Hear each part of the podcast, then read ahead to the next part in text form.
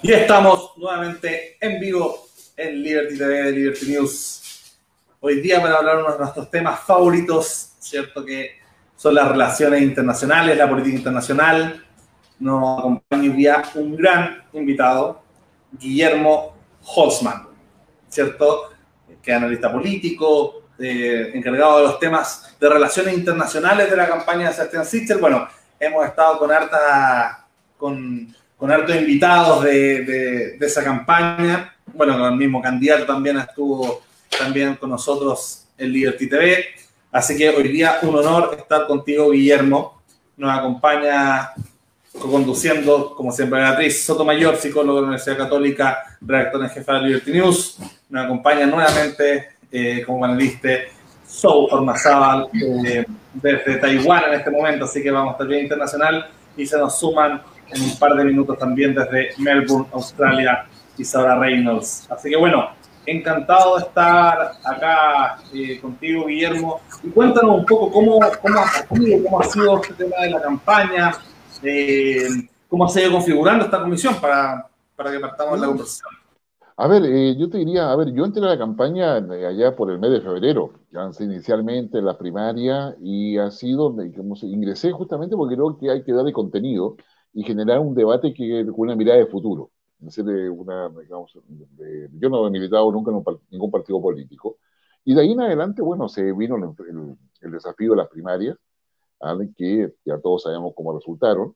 Y, la, y ahora, eh, bueno, y para las primarias eh, se hizo un programa donde yo también participé, pero no se tocó las relaciones internacionales porque los ejes de las primarias eran otros, o sea, era eh, diferenciarse el otro candidato o lo que se denomina como el sector, ¿no es cierto? Como está Briones, de Bordes, qué sé yo, eh, Lavín, eh, y que en, definitiva eh, le dio el triunfo a, Sebastián.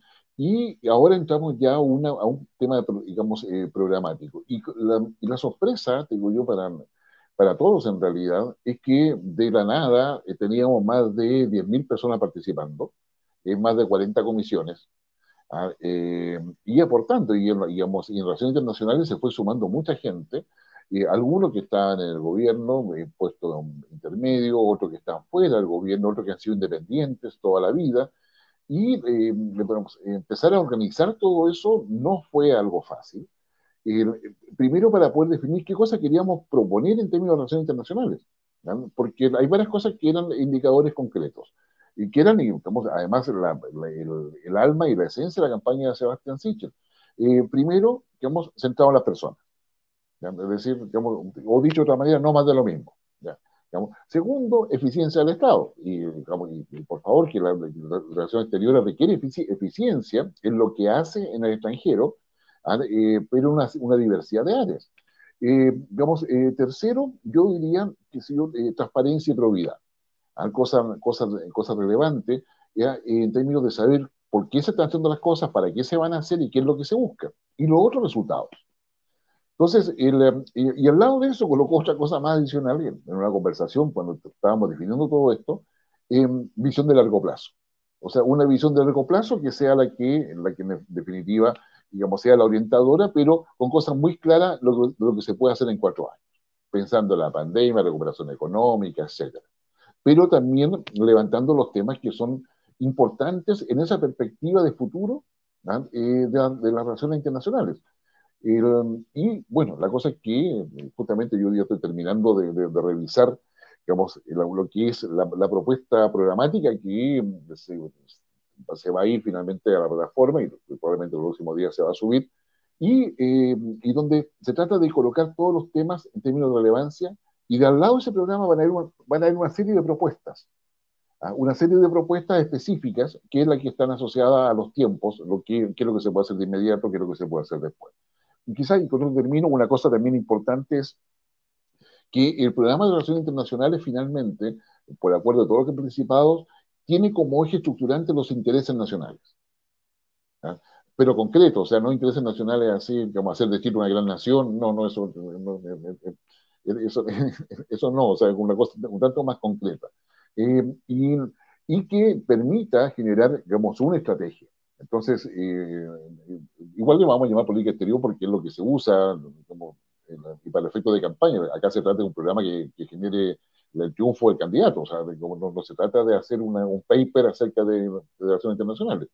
Entonces, eh, tiene que ser bastante concreto, pero estamos hablando acá de que se requiere una mirada distinta a cómo Chile ha manejado eh, su, su, política exterior. Y no quiere decir que lo haya sido malo, sino que es necesario interactuar. A necesitamos que Cancillería tenga más, más contacto con, el mundo de la ciencia y la innovación, por ejemplo, que tenga más contacto con las regiones, que tenga más contacto con la necesidad de las personas. Entonces, eh, hay muchos chilenos que hoy día viajan a todas partes, o sea, entonces, ya sea porque se va a trabajar, a estudiar, porque le gusta hacer turismo, tenemos que tener la capacidad de, de ayudarlos donde estén, a generar procedimientos que sean fáciles para ellos. Pero también necesitamos acá, digamos, potenciar a, a las pymes, es decir, digamos, la gracia acá es que si una persona que acá en Santiago, en La Pintana, que está en un sector territorial socioeconómico bajo, para decirlo en esos, en esos parámetros, tenga igualmente la posibilidad de llevar su pyme y colocarla en no estar en Nueva York, por decirte algo. Ya, que sé yo, a Taipei, que sé yo, que vaya ahí al mercado, y vendo sopa y pilla, que sé yo, no sé, pues, un mote con huesillo. O sea, que no, da lo mismo, pero, pero claramente es, eh, se, trata, se trata de eso. Ahora, ¿cómo hacer eso? Eh, es que hay que eh, a ver, como en Chile, como se hay un dicho que es un tanto antiguo, por eso digo que no sé si lo saben ustedes, pero hay que chicotear los caracoles, entonces hay que hacer que las cosas sucedan. Bueno, ese es el desafío que tenemos con el programa de relaciones internacionales, hacer que las cosas sucedan. No, no hacer diagnóstico, sino que hacer que las cosas sucedan. Eh, y eso es lo que, la verdad, que ha sido un, tanto la, motivación, y ahí tenemos embajadores, ex embajadores, economistas, incluso psicólogos, hay sociólogos, eh, políticos, periodistas, en fin, eh, tenemos una comisión de, diría, más o menos 60 personas aproximadamente. Yo, yo estaba pensando que, eh, aparte de eso, de los intereses nacionales, estamos rodeados de países vecinos que suelen, cuando tienen problemas internos, sacar algún problemita que tengan con Chile como para desviar la atención de sus problemas internos, que es lo que se ha dicho que se está haciendo exactamente Argentina ahora, eh, viendo cómo redefinir el mapa, que en realidad esto no es tanto sobre Chile, sino que es, o sobre, es sobre mostrar, mostrar fuerza de un presidente débil. Y esto nos pasa con todos nuestros vecinos, supongo que no solo nos pasa a nosotros. Entonces, eh, a mí, entonces acá lo que, lo que quería decir es que, dado que el continente está bastante removido. Eh, ¿cómo, poder, eh, ¿Cómo poder manejar estas cosas? Eh, ¿Va a ser una continuación de la estrategia que ha, que ha seguido Chile, que basada en, en, en el derecho internacional, o, o es cambiar el foco? Porque no necesariamente se han hecho mal las cosas hasta ahora. No, no, no, no, no, no se han hecho mal las cosas, Beatriz, pero hay cosas que se han hecho a destiempo hay otras que no se han podido anticipar, ¿ah? y hay otras donde no, no, hemos sido, yo te diría, eh, proactivos. O sea, digamos, y por lo tanto yo creo que aquí hay una autocrítica, eh, pero acá hay cosas bien claras. La primero, Chile va a estar dentro del derecho internacional, primero porque somos un país pequeño, o sea, somos el 0,3% del PIB mundial, y, y casi algo parecido a, nivel de población. O sea, vale decir, pesamos muy poco, si tú quieres, en términos de, en términos de esas variables y de otros también, digamos, ¿ya? Pero tenemos cosas muy buenas. Eh, Chile es un país referente, no obstante su, digamos, el pequeño referente a nivel mundial. Es respetado. Eh, tiene una serie de, cualidades que, eh, que, se valoran en el sistema internacional. Pero eso, digamos, implica, para responder tu pregunta, a nivel vecinal nos interesa primero mantener las mejores relaciones con los vecinos, pero privilegiando nuestros intereses. Nosotros nos interesa la energía, nosotros nos interesa, que Chile sea, eh, digamos, una plataforma de exportación hacia Asia, por ejemplo, digamos, hacia el Pacífico, ¿ah? eh, y, y, nosotros vamos a estar dispuestos a negociar con los vecinos para poder que eso sea así. No, no, no están los tiempos para poder pensar en que eh, somos todos latinoamericanos, digamos, nos amamos, nos queremos, tenemos que estar todos juntos, que no sé. sí, nos amamos y nos queremos, pero cada país tiene intereses distintos hoy en día y tiene problemáticas distintas. Miremos lo que está pasando en Brasil, miremos lo que está pasando en Perú, en Ecuador, en Bolivia, ¿no es cierto? Ah, y por supuesto en Argentina. Argentina está aprovechando la situación de la plataforma digamos, eh, eh, continental extendida y la plataforma continental jurídica. Em, como, un elemento de política interna. Ellos tienen la próxima semana las primarias, que son las famosas pasos, ¿ah? y en noviembre, una semana antes, nuestra elección presidencial tiene la elección de parte importante de su poder legislativo, tanto diputados como senadores, que van a definir cuáles son las posibilidades que tiene eh, Alberto Fernández y Cristina Fernández. Hay que nombrarlos los dos, por si acaso. Uno, uno no es nada sin el otro. ¿ya? digamos, de poder mantenerse en el poder o de tener mayoría en el Congreso, con lo cual podrían hacer muchas otras modificaciones. Entonces yo creo que acá hay que tener una diplomacia inteligente. Tenemos un cuerpo diplomático, yo creo que de lujo. Lo que acá falta es conducción política adecuada y estratégica. Entonces, eh, o sea, nos conta, no solamente a mí, de que tenemos embajadores muy preparados que tú le dices, mire, hay que hacer esto, porque, y para esto, como ellos no obedecen así a tontería loca, digamos, como son disciplinados, por supuesto, pero tiene que haber un objetivo delante. Y lo que eh, sea tan sencillo para colocar es el objetivo adelante. O sea, es decir, queremos que Chile esté posicionado en esta área. ¿Cómo hacemos eso? El quien sabe hacerlo son los diplomáticos porque estudian para eso, trabajan en eso y conocen cómo se hace el lobby para poder lograr ese tipo de cosas. Entonces, eh, y esto tiene que ser una diplomacia inteligente. Eh, con Perú, con Colombia estamos en el Pacífico, necesitamos integración energética, tenemos que avanzar en eso. Y nosotros queremos potenciar el hidrógeno verde ¿ah? y queremos hacerlo también con otros países. ¿ah? Porque en la medida que mayores intereses vayamos sumando en nuestra relación vecinal, menor riesgo hay de conflictos o mayores oportunidades para poder solucionarlo por la vía del diálogo directo, bilateral, ¿ah? y no entrar a la dinámica de los organismos internacionales que están para eso. Pero eso significa una cuestión muy importante, que Sebastián tiene muy clara, tenemos que tener capacidad de anticipación. O sea, decir, digamos, o sea, digamos, y cuando tú estás en, un gobierno, digamos, el ministro, el canciller, que puede ser una bellísima persona y muy eficiente, está en el día a día. El presidente está en el día a día, o sea, no le puedes pedir que el presidente se levante a las 5 de la mañana, entre 5 y 7 piense en el futuro, ah, entre, como entre 7 y 9 piense en la agenda del día, entre 9 y 10 tenga audiencia. No, se no pasa de esa manera. Ah, entonces, digamos, se requiere anticipar, o sea, generar una capacidad presidencial de conducción política real considerando y asumiendo de que en este gobierno quedó en evidencia, que venía de antes, que tenemos una crisis de conducción política. ¿ah? Y es colocar el sentido estratégico, pero el sentido de urgencia hacia lo que Chile hoy día necesita, y que obviamente es la recuperación económica, y por otra parte también una recuperación de confianzas, de confianza al interior de Chile y también en el sistema regional e internacional. Entonces, eh, Chile no, no voy a, promover nada, vamos a hacer lo que un país tiene que hacer nada más y en buena forma, en buenos términos, ¿ah? y con respeto a todos los demás países, como siempre Chile lo ha hecho. Lucas, tú querías... Ah, ah eh, Lucas está ahí con... Eh, viendo cuál es su mejor ángulo. sí. Eh, sí, quería hacer una pregunta un poquito mm, como en la línea, como bien decías, que el presidente no, está, no puede estar en todas, ¿cierto? Pero, pero de alguna forma eh, son estos equipos programáticos, son estas comisiones, son los ministros, eventualmente en un gobierno los que van viendo esta mirada geopolítica, o sea, de relaciones internacionales. Y ahí me gustaría eh, que conversáramos un poco con algo muy vinculado al tema de las relaciones internacionales que tiene que ver con la geopolítica. Em, una de las principales diferencias eh, que hay a la, pregunta eh, no eh, importa mucho quién gobierne, es justamente, sobre todo en países presidenciales, eh, cuál va a ser la línea de estrategia y de, alianza y de relaciones. O sea, lo hemos visto en Chile cuando el presidente Piñera hubo muy buena relación con el Grupo de Lima, ¿cierto? Hubo liderazgo por parte de, Chile en Prosur y, se vio una, alianza geopolítica hacia, hacia un lado claro.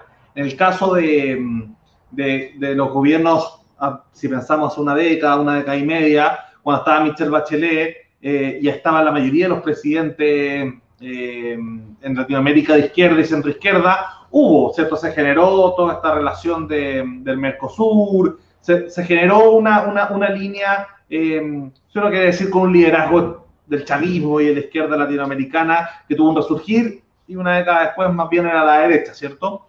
Eh, entonces, se está evidentemente en una década y media, ha cambiado todo el escenario geopolítico global, la pandemia probablemente también va a desencadenar una relación distinta. Hoy día vemos eh, una Rusia mucho más activa en términos políticos, una China mucho más activa en términos económicos, un liderazgo de Estados Unidos bien eh, con vaivenes, ¿cierto?, entre la administración Obama, Trump, Biden ahora.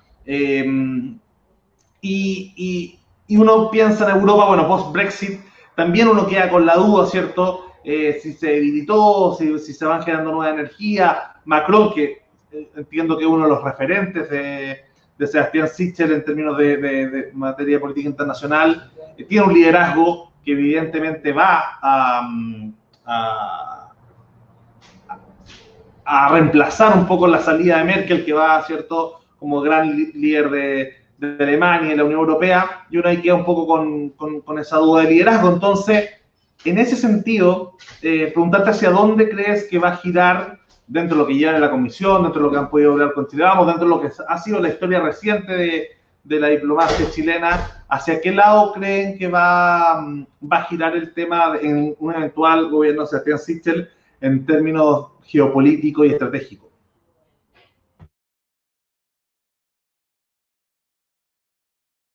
Estás muteado, Guillermo.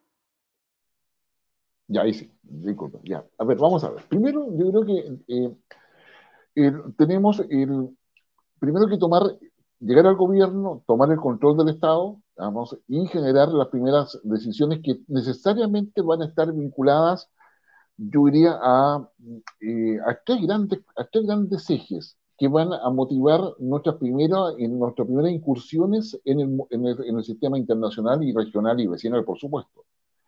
Que, y los tres grandes ejes es el cambio climático, ya, que sé yo, es el tema de derechos humanos, y el tema de recuperación económica. Yo creo que esos tres, grandes ejes, y donde, eh, donde cada uno de ellos tiene una serie, una serie de bajadas. Eh, la, primera cuestión entonces es, eh, no podemos desconocer que nuestra economía tiene una dependencia sobre el 30%, un 30 de China. ¿ya? Ah, pero sucede que China tiene además un nivel de inversiones, no solamente en Chile, sino que en el mundo en general, ¿ya? que eh, está muy orientada a lo que hoy día se podría denominar infraestructura crítica, desde lo agroindustrial, o sea, eh, cuando hablamos de infraestructura crítica, antiguamente se hablaba solamente de los aeropuertos, los puentes y ese tipo de cosas. Hoy día estamos hablando del acceso al alimento, ¿ah? digamos, hoy día estamos hablando del acceso al agua, que sé yo, que es parte también de esa, y, bueno, y el acceso a la energía. Hoy día, digamos, eh, las confrontaciones bélicas que pueden haber entre los países no van a ser con soldados, o sea, la capacidad que un país tenga de, dejar a otro ciego, sordo y mudo porque le cortó la energía es una realidad. O sea, o sea como tú te, puedes comunicar hasta que se acabe la, batería del teléfono. Pero no, bueno, la antena repetidora no te va a funcionar, o sea, por lo tanto te va a servir de linterna nomás. Entonces, entonces yo diría que ahí hay, ahí hay, temas que es necesario tener presente de hacia, hacia dónde van, va el mundo. En esa, en esa perspectiva, la segunda, la, segunda prioridad dentro de lo que es el despliegue de relaciones internacionales es, va a ser generar las condiciones para poder mantener los equilibrios que Chile necesita para poder navegar con, un, con una China acá al lado, ¿ah? de la cual no podemos enojarnos, amurrarnos y decir no, no me interesa nada, ¿ah? y dando media vuelta a irnos, con un Estados Unidos al frente que acaba de, eh, de definir a raíz de su retirada de Afganistán de que ya no va a tratar de imponer la democracia el resto del mundo, ¿ah? lo cual va a tener consecuencias e implicancias, eh, y, eh, digamos, una Unión Europea que trata de generar un liderazgo a nivel global y particularmente en América Latina, y un Reino Unido que está recuperando sus fuerzas ¿ah? internacionales. Recordemos que cuando hablamos de Reino Unido hablamos de la Commonwealth, aunque eso no, no, es un tema menor. Entonces, eh, y eso, además, digamos, todos estos países que estoy conversando, además, todos estos países tienen interés en la Antártica. Entonces, cuando tú me hablas de, lo que Argentina hace hoy día por su tema electoral interno, ¿ah? estamos hablando de la Antártica a futuro. Y esa visión de la Antártica significa que también tenemos que conversar con...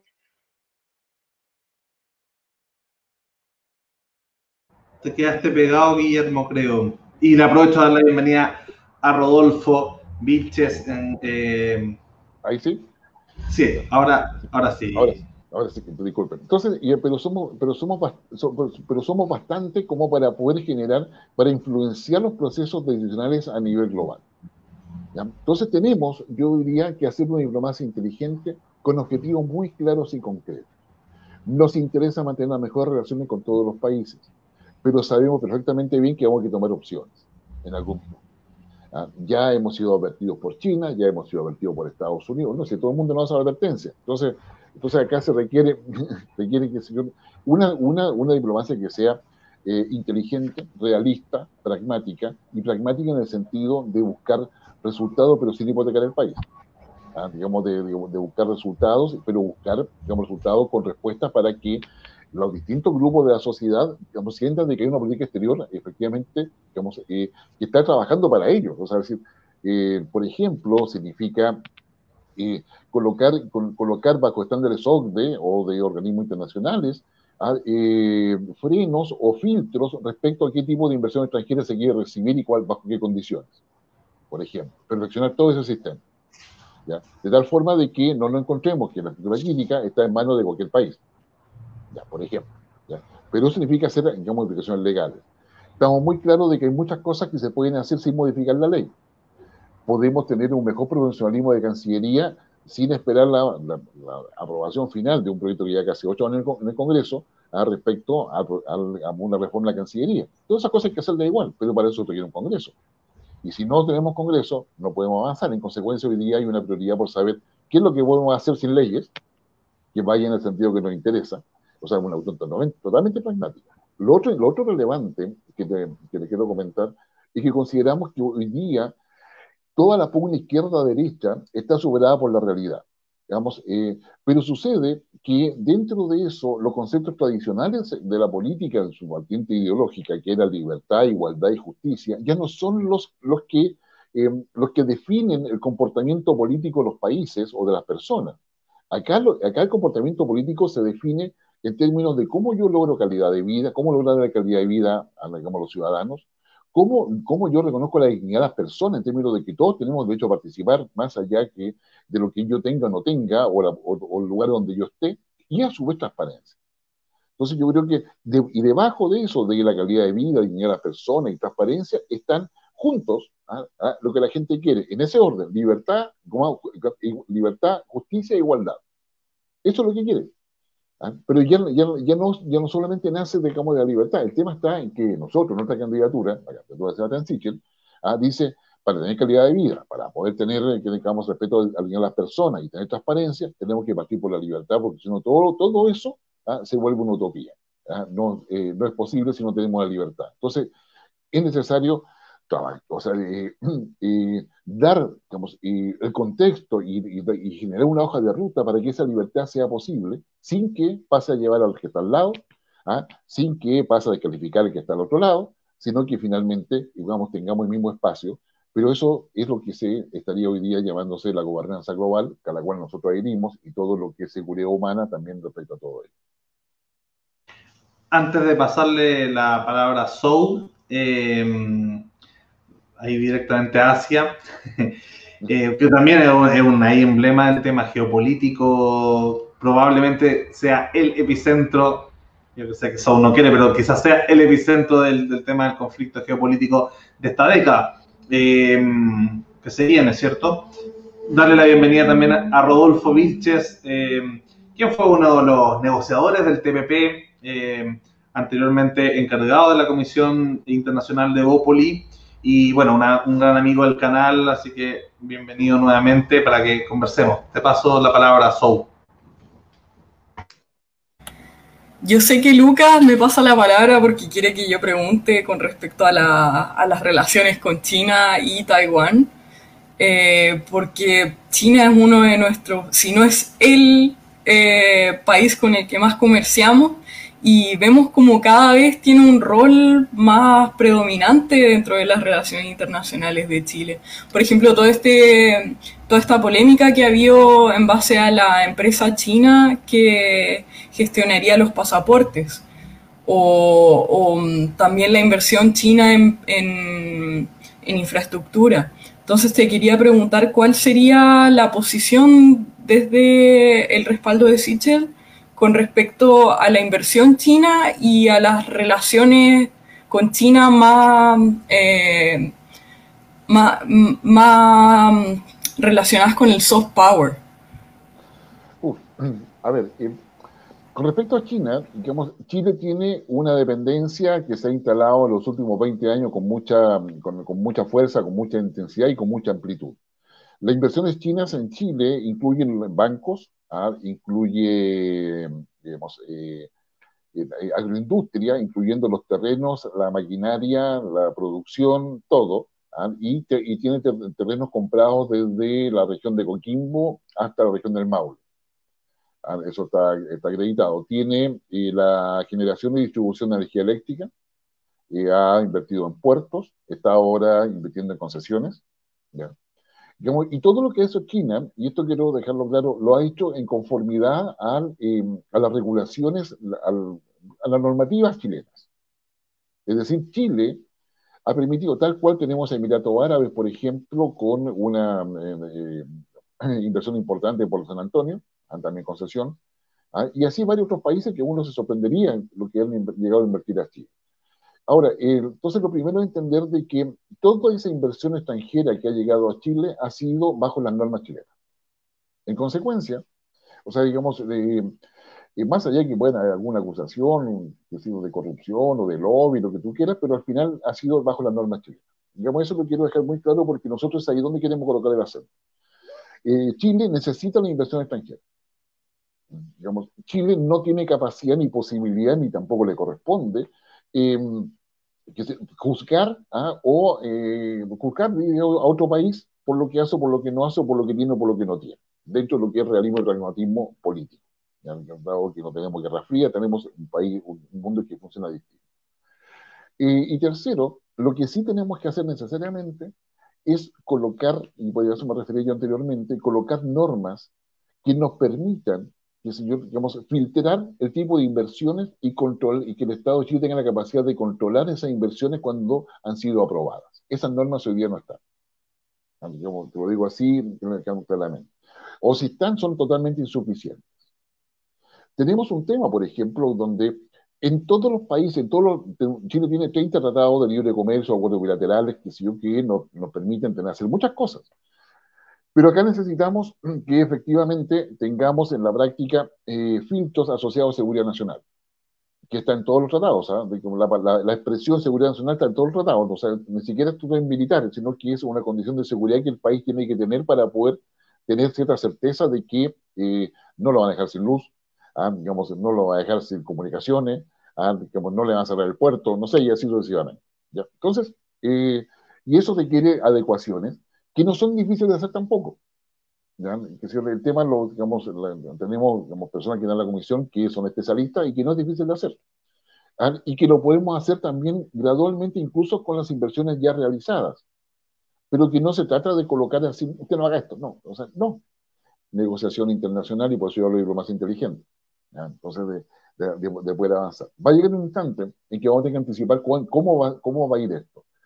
Cuando Biden eh, se retiró a Afganistán, yo, yo le decía, no, va a defender la democracia, pero también dijo otra cosa, ¿ah? que eh, todo su esfuerzo, todas sus capacidades va a estar para enfrentar a China.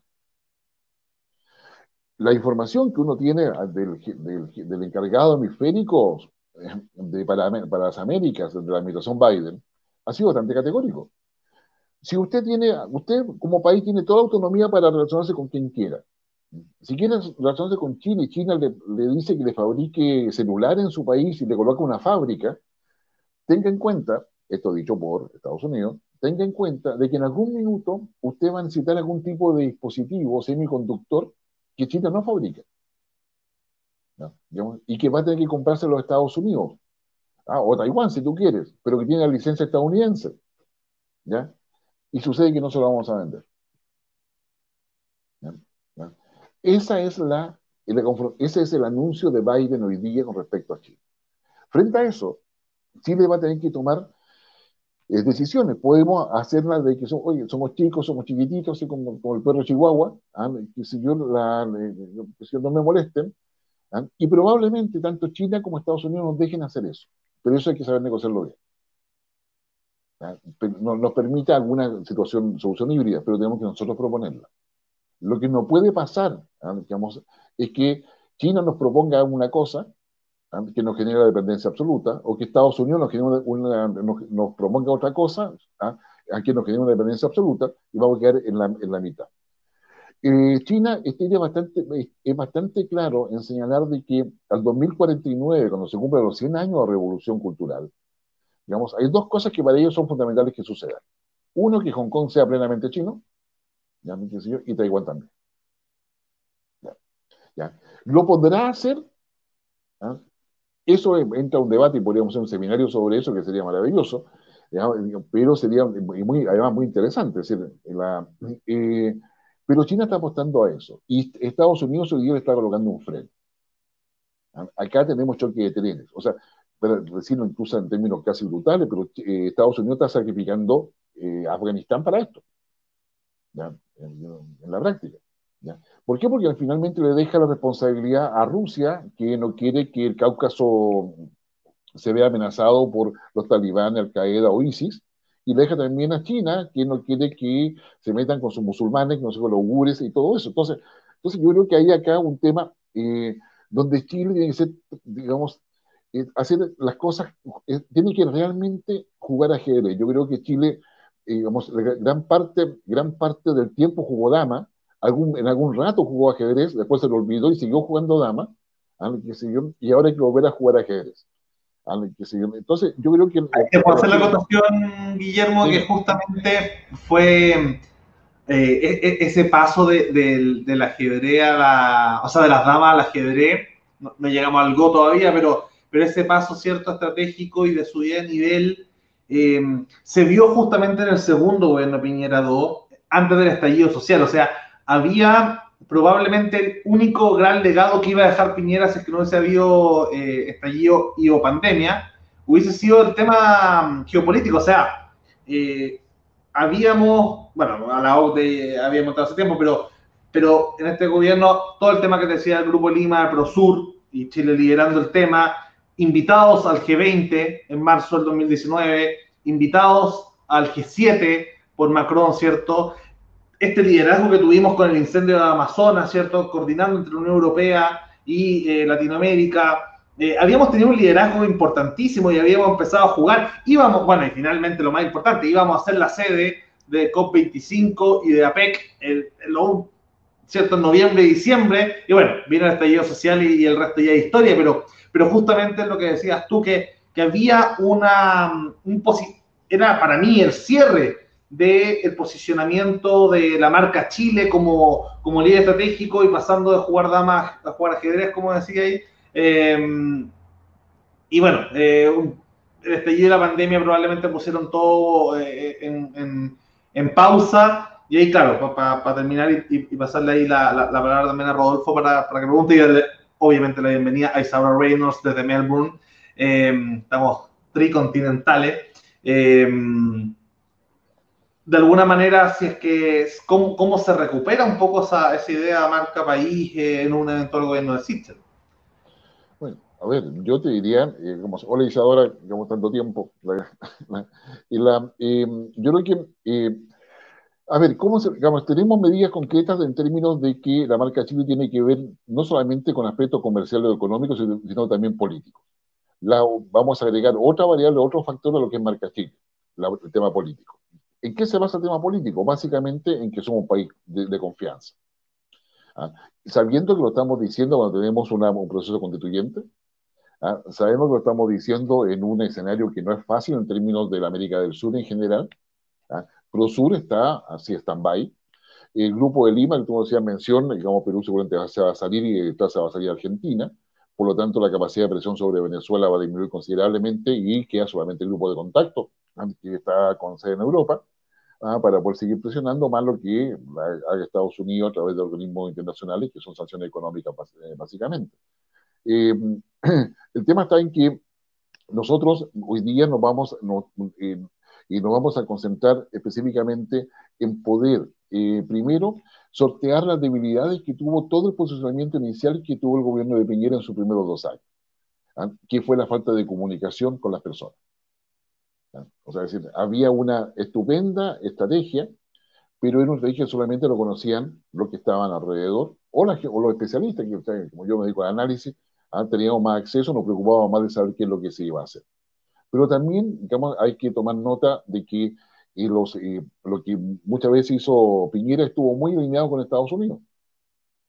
Entonces se necesita también un cierto grado de autonomía e independencia, que por lo demás Estados Unidos reconoce. O sea, Chile tiene, tiene una credibilidad en el extranjero que le permite tener un espacio de maniobra, un espacio de autonomía bastante importante.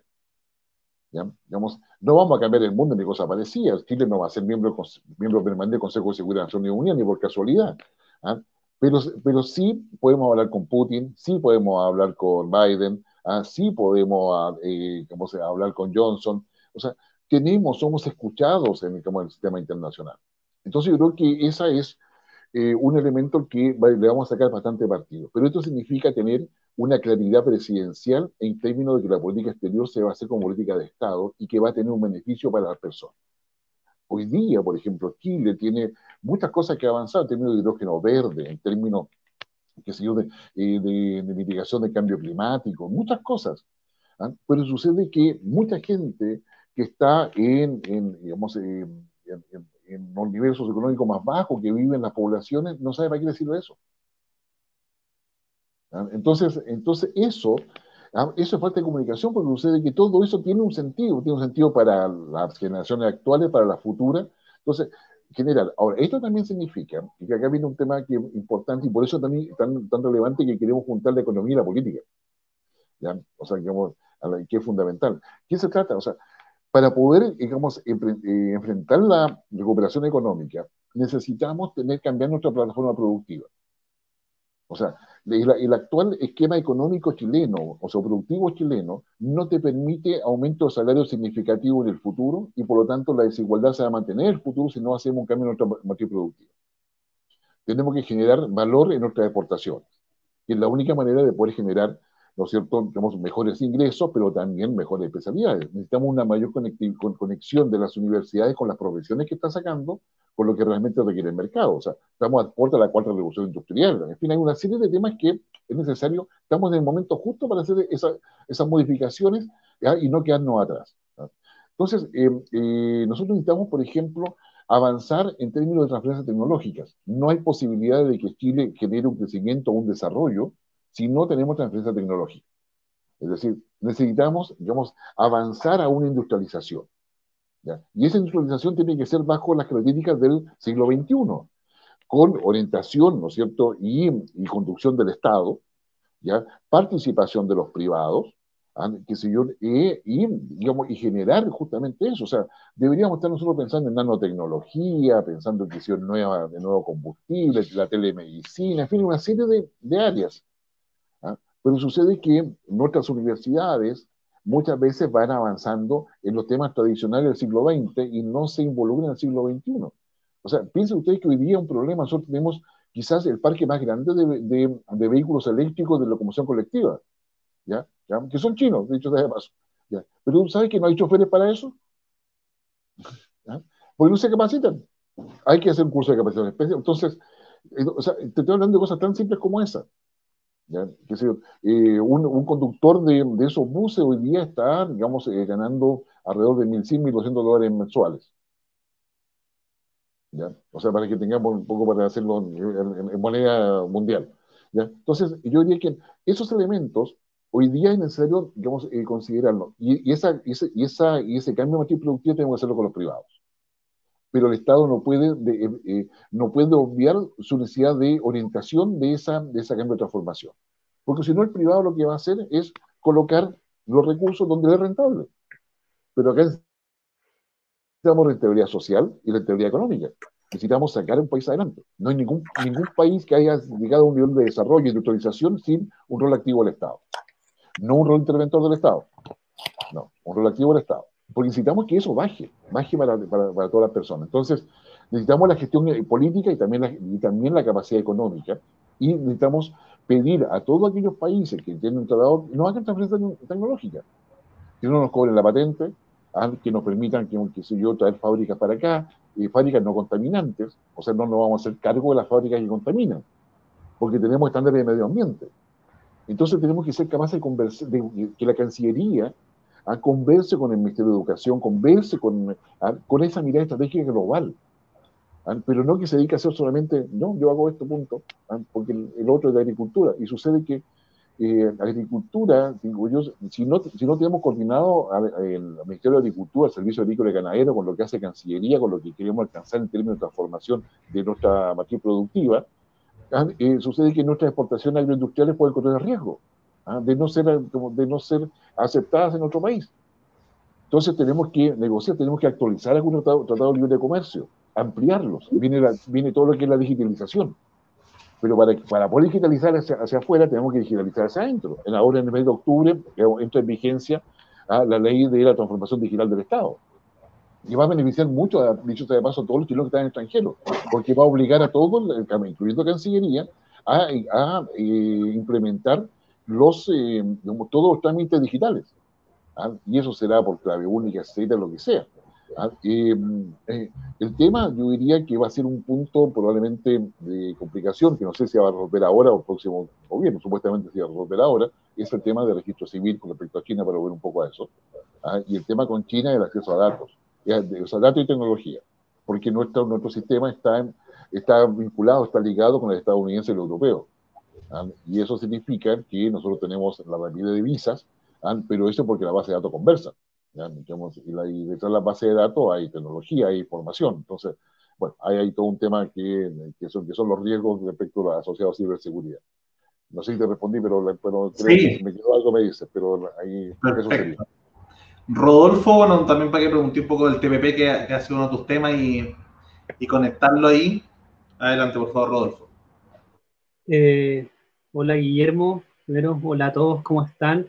Antes que nada, quiero eh, aclarar, eh, eh, Lucas me presentó y no, no puedo no hacer mención a las dos casas de estudio que me acogen.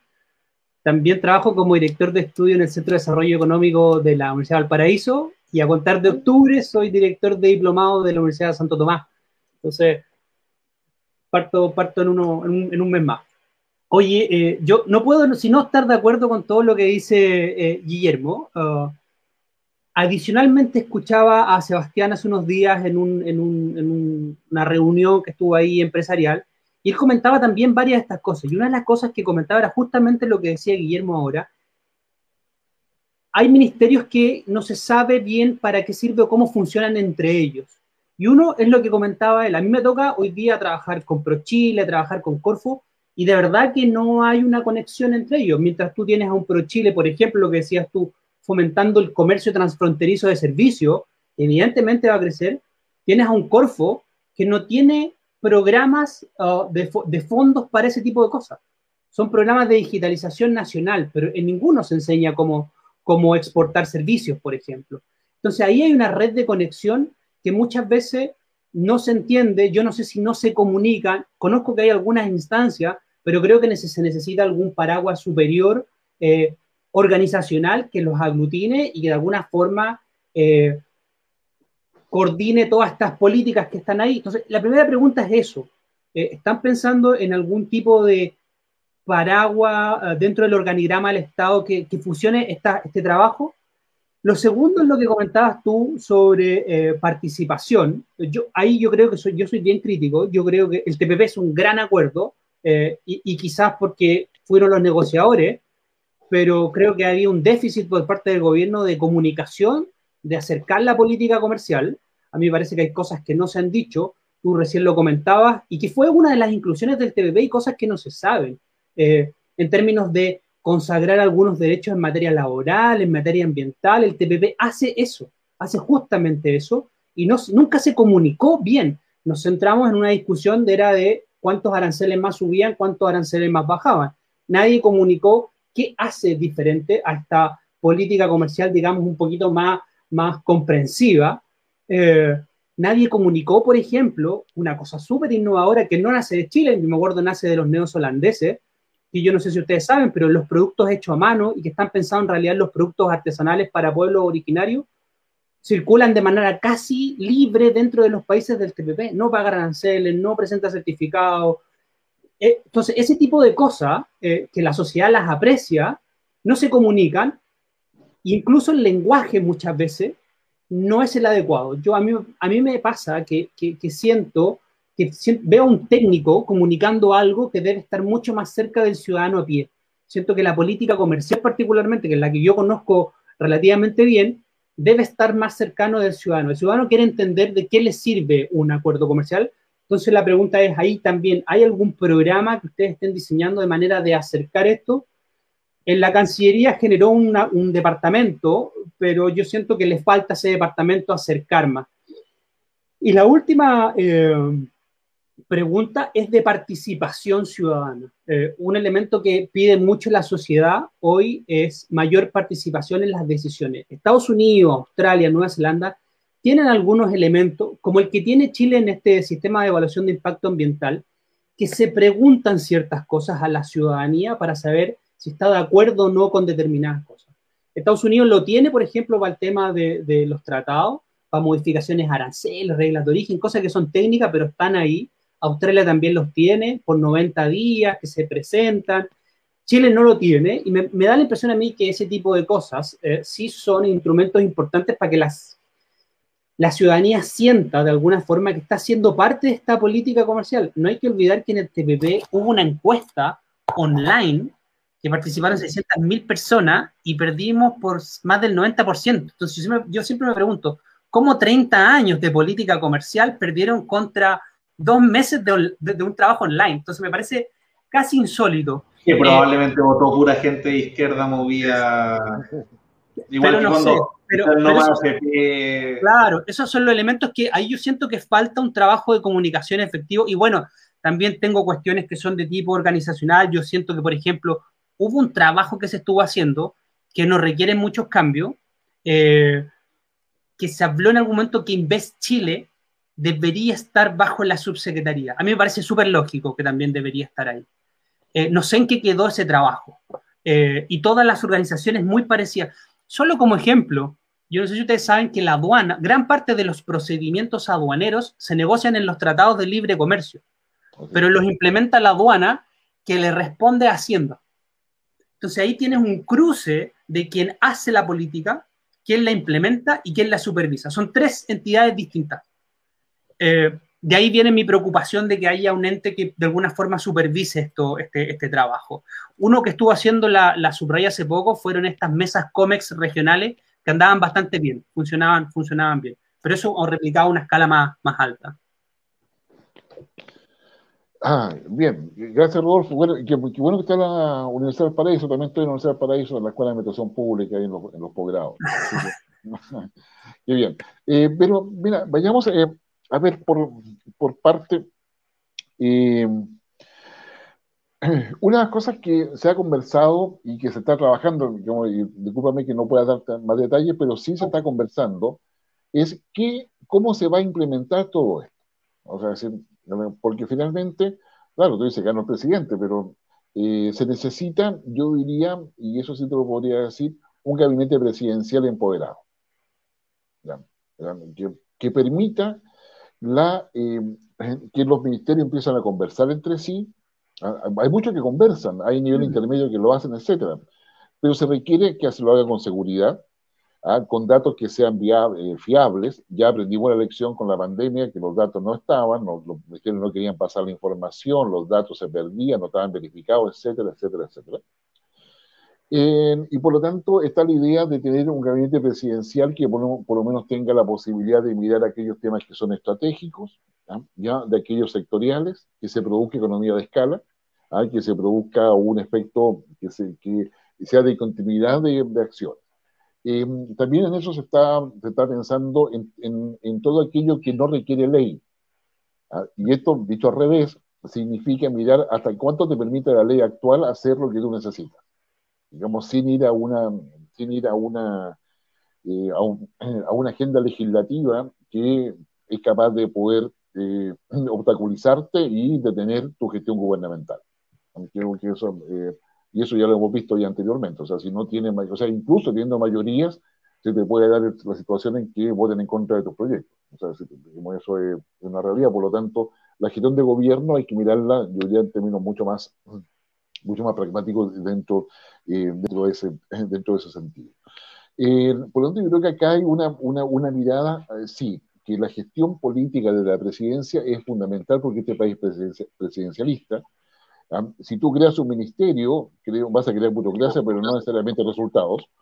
O sea, eh, eh, y que se requiere que la situación venga de arriba, top down. O sea, van a decir, el presidente decide para que abajo se haga y eh, exigir que se realice. Y, yo, y acá, en lo que es la, propuesta de Sebastián, nadie sobra, ¿ah? en la medida que todos queramos el mismo resultado. Como eso yo creo que es la, es la, cuestión concreta. Eh, lo segundo, la, el, el, yo diría el, este gobierno y el anterior también, pero este ha sido evidente, la, eh, la falta de una estrategia de comunicación ha sido pero una de las falencias más, más, más evidentes que tenemos. Pero junto con eso, que es un tema no menor, eh, tiene que ver también con una, eh, con una debilidad en la conducción política. Por primera vez, yo me dedico a ciencia política, la, la ciencia política cuando, cuando habla de crisis, normalmente habla de crisis de liderazgo, eso está bastante acreditado en la literatura. Pero acá hemos tenido una crisis de conducción política, que con Piñera quedó en evidencia, pero ya venía con Bachelet de antes. O sea, hay, un, hay una crisis en el sistema institucional nuestro. A Sebastián Piñera, además, le pasa a, raíz del estallido social, que siguió, y la pandemia, ¿ah? se produce, que uno la puede caracterizar, la crisis de conducción política se produce cuando el jefe de Estado no puede alinear a los otros poderes del Estado respecto a la situación de crisis que está viviendo un país. Y eso pasó cuando convoca el Consejo de Seguridad y el presidente de la Cámara de Diputados dijo una cosa, el presidente del Senado dijo otra, ahí cada cual dijo cosas distintas. Es decir, el jefe de Estado no es capaz de alinear ¿ah? a las otras instituciones frente a una situación que el país, digamos, le compete por, digamos, transversal integralmente. Lo segundo elemento de una crisis de conducción política es cuando el, gobierno pierde credibilidad por malas estrategias comunicacionales. Ya. O sea, decir, era como, no sé, pues, o sea, yo me recuerdo el, tema del estallido social, y que después de la pandemia aparecía el presidente con, sus ministros, como que una cosa de manual, ¿ah? en la moneda con las banderas al lado, mientras afuera estaba una cosa completamente distinta. O sea, o sea, o sea eh, mal uso de los símbolos, mala estrategia comunicacional, y eso merece, digamos, y yo no es que yo tenga la, como la solución a eso, ni, ni, muchos otros, sino que se requiere entender que la estrategia, la estrategia comunicacional de hoy día tienen que ser distintas. Eh, otra cosa que, marca la, eh, la, crisis de conducción política tiene que ver eh, con, el manejo de las agendas que hacen lo que yo denomino las minorías intensas, que son capaces en Twitter colocarte la agenda y, el, gobierno, en este caso, tiene la capacidad de revertir o neutralizar todo eso. Y al final se deja llevar por la agenda y termina por la agenda, por la encuesta, que sé yo, por el inmediatismo, porque no tiene argumentos, no tiene ideas para colocar sobre eso y poder neutralizar. Y eso significa, créame, mirar las cosas en, términos, en términos distintos. Entonces, yo te diría que, que acá eh, son cosas eh, importantes. Yo espero además que el TPP-11 se apruebe finalmente. ¿ah? Y se está haciendo todo un lobby para eso. Ojalá así sea. ¿Qué fecha sería la ideal ahí? ¿Perdón? ¿Qué fecha sería la ideal? Porque también esto responde a una agenda política. Me imagino que post, post segunda vuelta para no afectar ese resultado. ¿Habrá tiempo ahí al final? Yo, yo, o sea, a ver, quizás, eh, tengo el título personal en esto, porque la verdad es que esto no lo he conversado, pero yo creo que eh, para mí incluso yo me arriesgaría con que se, que se aprobara ahora en septiembre, octubre. O sea, se, para mí sería lo ideal yo tiendo a pensar que demorarlo es, eh, francamente mm, contraproducente. O sea, eh, porque como sea que sean las votaciones, ah, eh, van a quedar heridos. O sea, como hoy día están todos con parche curita después de lo que pasó con las primarias, después de lo que tanto las primarias legales como, como, la consulta ciudadana que hizo la Unión Constituyente. Ah, pero después vamos a tener el despliegue de cuántos, cuántos diputados y senadores sacó cada cual, entonces yo entiendo, si bien es cierto, todos asumen en, marzo del próximo año, ¿ah? las heridas al interior del Congreso van a ser evidentes. Entonces yo diría que, que, es, eso. Entonces, eh, yo creo que ahí hay, hay, un, hay un tema. Yo me atrevería vamos a, decir eso. Ahora, eso, la definición de esas cuestiones va a depender de varios otros factores para poder saber efectivamente qué es lo que va a suceder. Y la, el, el tema, yo diría, de de la coordinación interior del Estado es un gran tema y es un gran tema que se tiene, desde, desde hace mucho rato ya, ya instalado. Ahora, El tema de la participación ciudadana, como y otro tema que tú me colocaste, Rodolfo, tiene que ver también con eh, el interés que tenemos en que las regiones participen activamente en nuestra política exterior. O sea, es decir, es decir eh, tenemos que aprovechar y optimizar y eh, hacer eficiente ¿ah? y, que, y hacer que funcione este maridaje entre, y disculpe que lo diga de esa manera, entre delegado presidencial ¿ah? y gobernador regional. ¿Por qué? Porque el gobernador regional es el que tiene acceso a recursos para inversión de mediano plazo, ¿no es cierto? Mediano a largo plazo.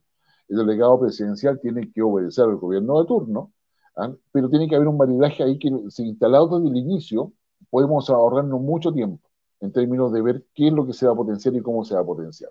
El, tema de descentralización es un tema importante también en política exterior. ¿ya? Eh, significan, eh, entre otras cosas, por ejemplo, como te, comento, potenciar los extremos, Arica, Punta Arenas, por razones estratégicas, qué sé yo, y de, de, soberanía efectiva de parte de Chile, pero también significan ir potenciando la, eh, la región y dando señales potentes, y ahí el trabajo coordinado entre el Ministerio de Ciencia, el Ministerio de Educación, el Ministerio de Economía, a Cancillería, para ver cuál, cómo tiene que ver con los tratados, es decir, que cada región saque el mejor provecho de los tratados, pero también ordenadamente.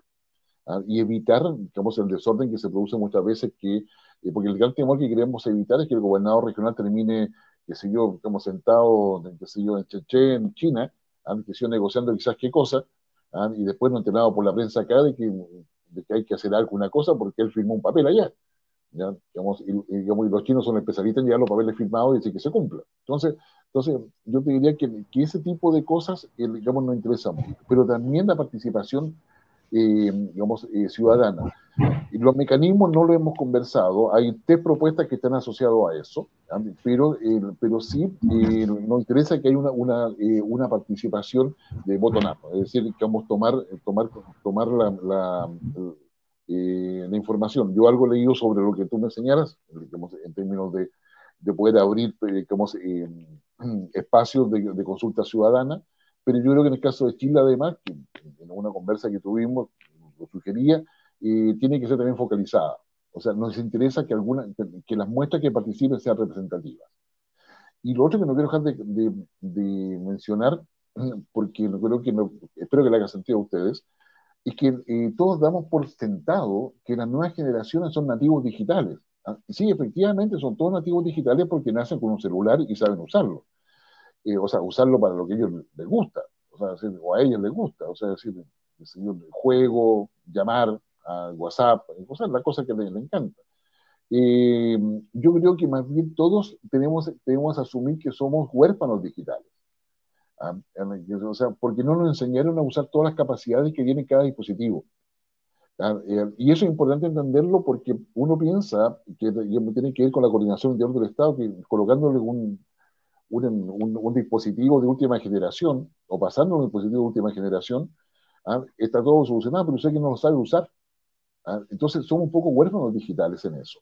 ¿ah? Eh, y creo que hay que hacer una transformación mental para que, efectivamente, porque si no te va a hacer una tablet que tiene una cantidad de cosas que tú puedes hacer, pero finalmente usa el Excel, o sea, ni siquiera con tabla dinámica, o sea, que, que usa nada más, eh, eh, cuando en realidad tiene que trabajar con la nube. Entonces, ¿ah?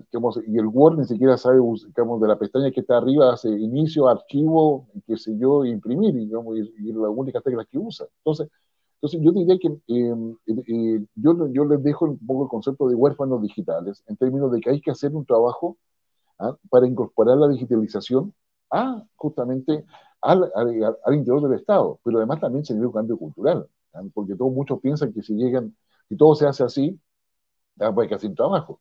Entonces, tenemos que hacer un tema de conversión laboral, ¿ya? porque van a haber muchas otras necesidades. Es decir, lo, que Sebastián está diciendo, el Estado está con la gente. Y eso significa más personal burocrático al servicio de la gente, ya sea con horarios distintos, más en la calle. O sea, el Estado tiene que ir donde está el problema del ciudadano, no el ciudadano hacer una cola para contar su problema. Es, es el, cambio, el cambio que se requiere. Entonces, eh, ahora, eso, eso va a estar muy asociado a la transformación digital, va a estar muy asociado a lo que queremos hacer nosotros con el tema de, la, economía digital, asociado al DEPA, que se, que se firmó con Singapur, Nueva Zelanda, ya, eh, muy asociado a lo que es la evaluación que, y queremos avanzar en eso, eh, yo diría, con, a, la Cancillería le corresponde hacer los contactos políticos y todo eso, pero las decisiones son, son, van a tener un alto sentido económico. ¿Y cuánta economía digital queremos? O sea, ¿de qué manera vamos a regular el blockchain? Como todo lo que está asociado a blockchain, por ejemplo. Entonces, entonces hay, y hay mucho que hacer en eso, o sea, son regulaciones, entonces, pero hay unas cosas que van a tener que hacer prioritarias, lo que se puede hacer rápido y bueno y tener resultados, unas cosas que van a tener que hacer de adecuaciones, que a lo mejor no se requiere ley, pero que son, que son más, más graduales, ah, y otra, otra distinta que va a ser la ley que habría que sacar y, que, cuya, cuya importancia va a depender de cómo, cómo salga el, cómo el Congreso.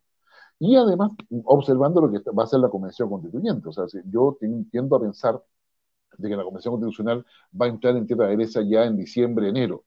¿ah? Ah, no sé si va a requerir extensión o no, pero podría ser diciembre, enero, cuando efectivamente ah, esté ya discutiendo las cosas con mayor, yo diría, madurez y punta cívica, eh, eh, y un poco dejar un poco los, los, desvaríos que hemos, hemos, vivido desde el 4 de julio hasta la fecha.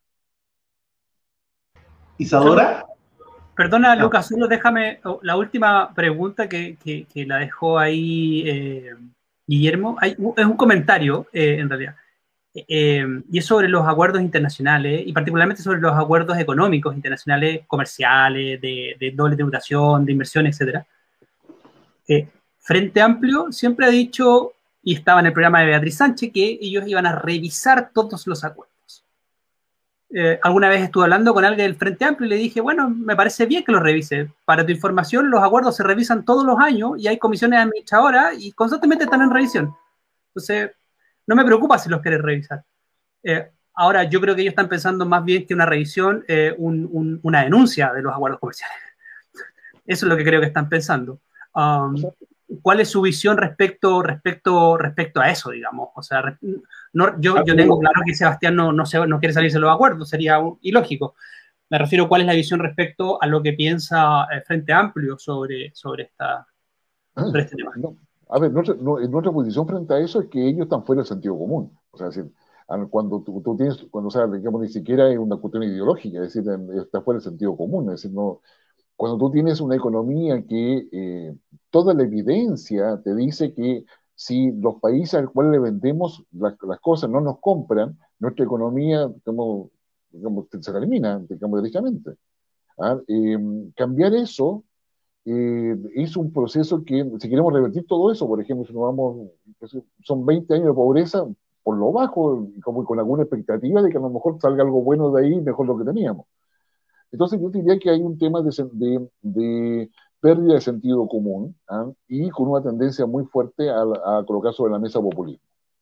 Eh, y eso sí, sí es preocupante porque eh, no tienes capacidad ninguna de autosostener la economía de Chile ¿ah? sin los acuerdos comerciales, sin el comercio exterior, o sea, ni siquiera hablemos de acuerdos comerciales. Los acuerdos comerciales optimizan ¿ah? nuestros beneficios. ¿ah? O sea, los acuerdos comerciales no hacen nuestra economía, o la optimizan decisiones que ya tomadas asociadas. Lo que hoy día se requiere es un Estado más eficiente, un mercado más eficiente, o sea, pero además bien regulado. Ah, eh, y en esa, en esa perspectiva, yo te diría, la revisión que se haga de los acuerdos tratados tiene que ser con objetivos claros. Es decir, hay cosas que hoy día no se hacen. Hay, hay, en muchos tratados hay muchas cosas que solamente consideran los aspectos económicos o financieros, de hecho. ¿Ah? Pero otros elementos ¿ah? políticos no se tocan. Pero es porque no hay coordinación entre quienes deben hablar sobre eso. O sea, o sea, digamos, o sea no le pidas a un economista ¿ah? que tenga que definir, qué sé yo, los temas, qué sé yo, de legales, legales tributarios especializados, por decirte algo, o los temas de seguridad nacional. ¿ah? Porque lo más probable es que sí, que no importan, porque su visión de economista es, y es natural que diga eso. O sea, pero tiene que haber una, una mayor variedad, mayor interdisciplina en la revisión, sin colocar trabas, pero sí regular bien y sí negociar bien. Es decir, necesitamos, yo insisto, necesitamos transferencia tecnológica, consigámosla, negociémosla, qué sé yo, pero tiene que haber un respaldo del Estado. O sea, hay muchas cosas que pueden suceder si el Estado lo respalda bien eh, y, lo, y, lo, respalda, digamos, adecuadamente, no como interventor, ni, ni un Estado empresario, ni cosa por el estilo. Yo creo que aquí hay una orientación del Estado que tiene que ser clara. ¿Cómo, cómo el Estado orienta? Colocando objetivos y colocando adecuadas regulaciones. Entonces, yo creo que que son, que son los elementos esenciales. Yo creo, por lo tanto, que ahí eh, las propuestas de Frente Amplio, de, qué sé yo, de Yanda Proboste, ah, en términos de, de, que todo se va a revisar en virtud de los derechos humanos y todo ese tipo de cosas, o sea, decir, eh, me parece que no es realista ni pragmático. Y yo creo que gran parte de lo que estamos poniendo acá son cosas de sentido común. Ah, en términos de no se trata de defender lo hecho, o sea, defender lo que hizo el gobierno, no, hay una, una, una, una estructura país que, se, que ha jugado por más de 30 años en un mismo sentido. Hoy día descubrimos muchas cosas, que hay cosas que mejorar, que actualizar, que adaptar, que regular mejor, ¿ah? eh, pero ninguna parte del discurso de, por lo menos de, de, todos los que estamos en, digamos, en la campaña de Sichel, es cambiar, borrar, ¿ah? digamos, que sé yo, hacer un cambio copérnico en, las cosas, porque eso creo que no va a ir. Eh, podemos incluso optimizar mucho las cosas pero la optimización tiene que ver con, insisto, con los objetivos claros de largo plazo para poder alumbrar las decisiones del presente la coyuntura. ¿ah? Porque si no, te quedas comido en el, día a día ¿ah? y quedas en una capacidad reactiva. Y el tema de las ideas tiene que ver con la idea de la mirada de, largo plazo. Es decir, la, mirada de largo plazo de el, el, argumento ideológico que hoy día tú necesitas para asegurar esa calidad de vida que yo lo conversaba, para poder asegurar esa a las personas y esa transparencia, que hoy día a la gente le, le interesa, pero con libertad, con, igualdad, con libertad, justicia e igualdad. Isadora. Primero que todo, gracias Guillermo, qué bueno verlo de nuevo. Ya estuvimos el otro día conversando de los problemas que aquejan a cierto sector de la población, así que hablando de quejas, yo tengo tres cosas. Una, una sugerencia, dos, una queja y tres, mi pregunta. Sugerencia número uno, eh, ya que estábamos hablando de la tecnologización del Estado, yo creo que un, modelo que tenemos que revisar muy bien es el de Estonia. Si no me equivoco, era Estonia, eh, que tuvo una reforma increíble en términos de, modernización del Estado y lo redujo bastante y lo hizo mucho más operativo y, eficiente, sin necesariamente deshacerse de algunos organismos, pero sí llevar no solo eh, tecnologizar, pero una capacitación muy buena de, sus actores de gobierno y, no solo eso, primero le preguntaron a la gente en el gobierno, la gente que trabajaba para el Estado, ya, ¿qué les falta? ¿Cuáles son sus problemas? Y de ahí empezó a trabajarse el crear un, modelo de Estado más eficiente llevado por la tecnología. Mi queja tiene mucho que ver con lo que estabas diciendo. Saquen a los ingenieros comerciales, sáquenlos de gobierno, ya. Bueno, algunos nomás, pero no me podéis tener un ingeniero comercial en la mesa COVID, ¿cachai? No, podéis tener eh, personas que no saben de lo que están hablando en posiciones que deberían tener alguien dedicado a eso. Eh, Beatriz Sánchez opinando sobre tratados de libre comercio es falta de sentido común porque no sabe de lo que está hablando. Y hay profesionales que sí saben de lo que está hablando, que deberían estar en las posiciones que corresponden. No sé, por ejemplo, yo como lingüista podría perfectamente trabajar en la parte de consulta ciudadana porque sé sobre métodos cualitativos y cuantitativos para hacer encuestas buenas y perfectamente podría hacerte todo un análisis de Big Data eh, estadístico sobre cuáles son los problemas ciudadanos y después comunicarlos bien. Entonces, contraten lingüistas, una en la parte de comunicaciones, publicistas que realmente sepan lo que hacen y terminar con esta cultura del amiguismo dentro del gobierno. Si el amiguismo y el nepotismo son las reales causas de la falla del Estado. Contratar a gente que es amiga tuya, o no sé, la suegra del sobrino, para que esté en una posición que no le corresponde basada en en sus capacidades. Esa es mi queja número uno. Si le puedo sugerir algo a Sebastián es, porfa, contraten a la gente que corresponde en los puestos que corresponde. Eh, y yo sé hacer encuestas a todo esto. Eh, y ahora mi pregunta es algo que habíamos discutido a través de la reunión, que tiene que ver con Becas Chile. Becas Chile tiene el problema de comunicación que estábamos diciendo que los organismos no, no, conversan.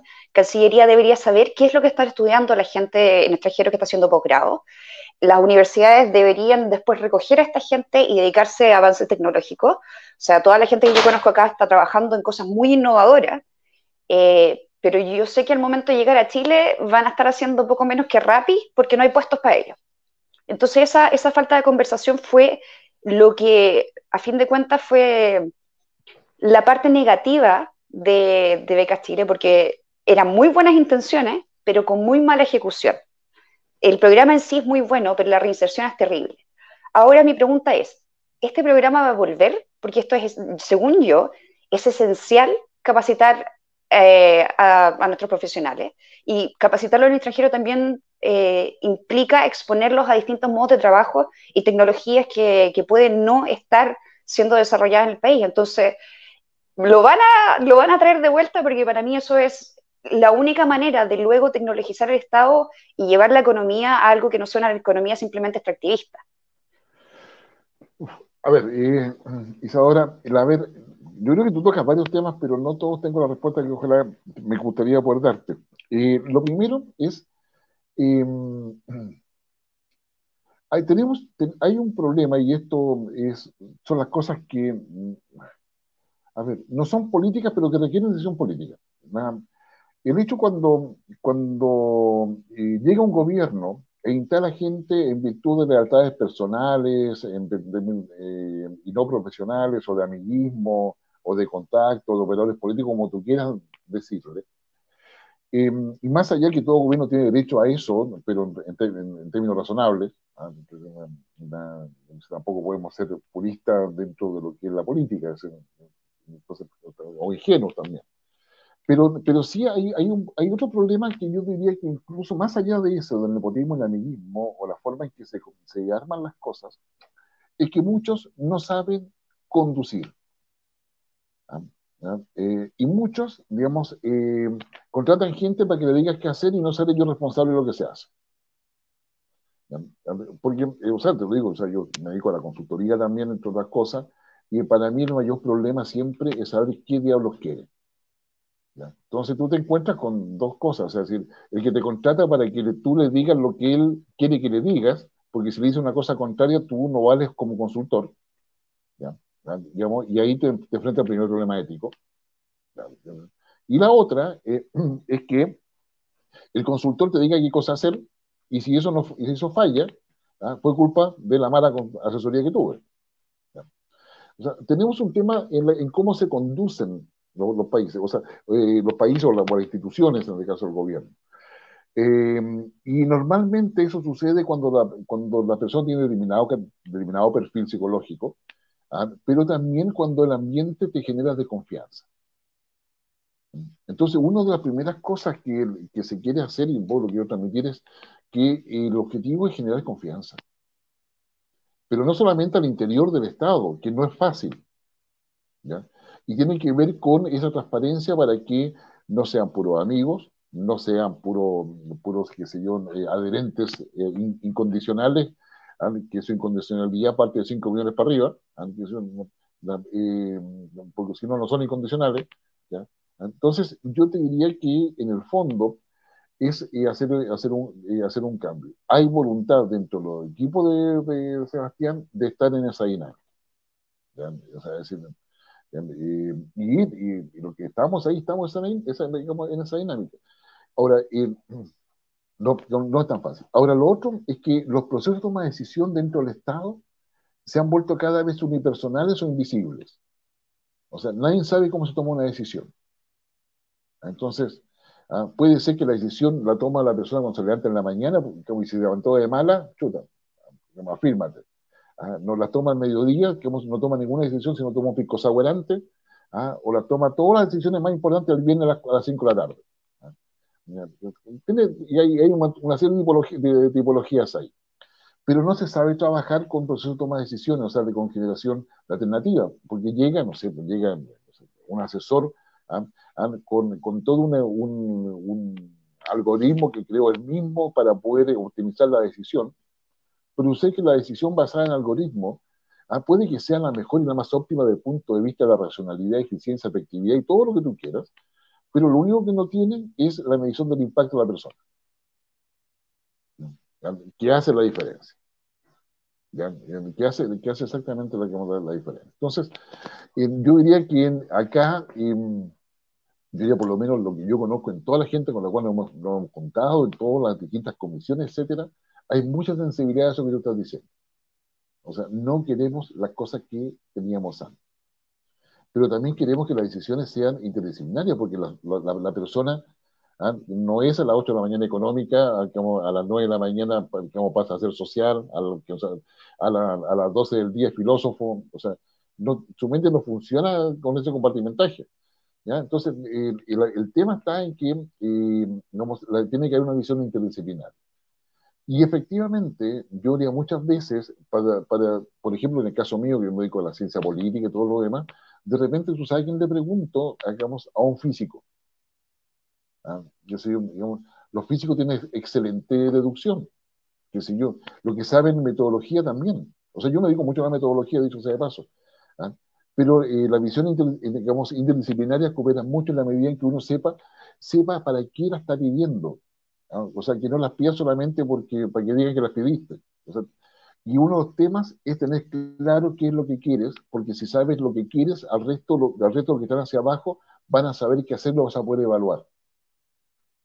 Pero si tú no le dices claramente lo que quieres, por eso yo le separo las cosas en términos de las cosas que se, se pueden hacer ahora y se pueden evaluar, y si quien queda a cargo no la pudo hacer, que se tendrá que venir otra persona y hacerla. Pero el tema está en que eso se tiene que hacer. O sea, se tiene que hacer la coordinación entre ministerios, quizás, eh, no es como decir, ya el Ministerio de Bienes Nacionales, que si yo eh, con el Ministerio de Agricultura. Es fácil decirlo, pero ¿para qué lo vas a coordinar? ¿Qué es lo que tiene que hacer? La experiencia que se, que se sacó ahora con la pandemia ah, entre el Ministerio de Salud, Ministerio de Desarrollo Social, Presidencia de la República, Ministerio de Interior y otros ministerios, fue brutal.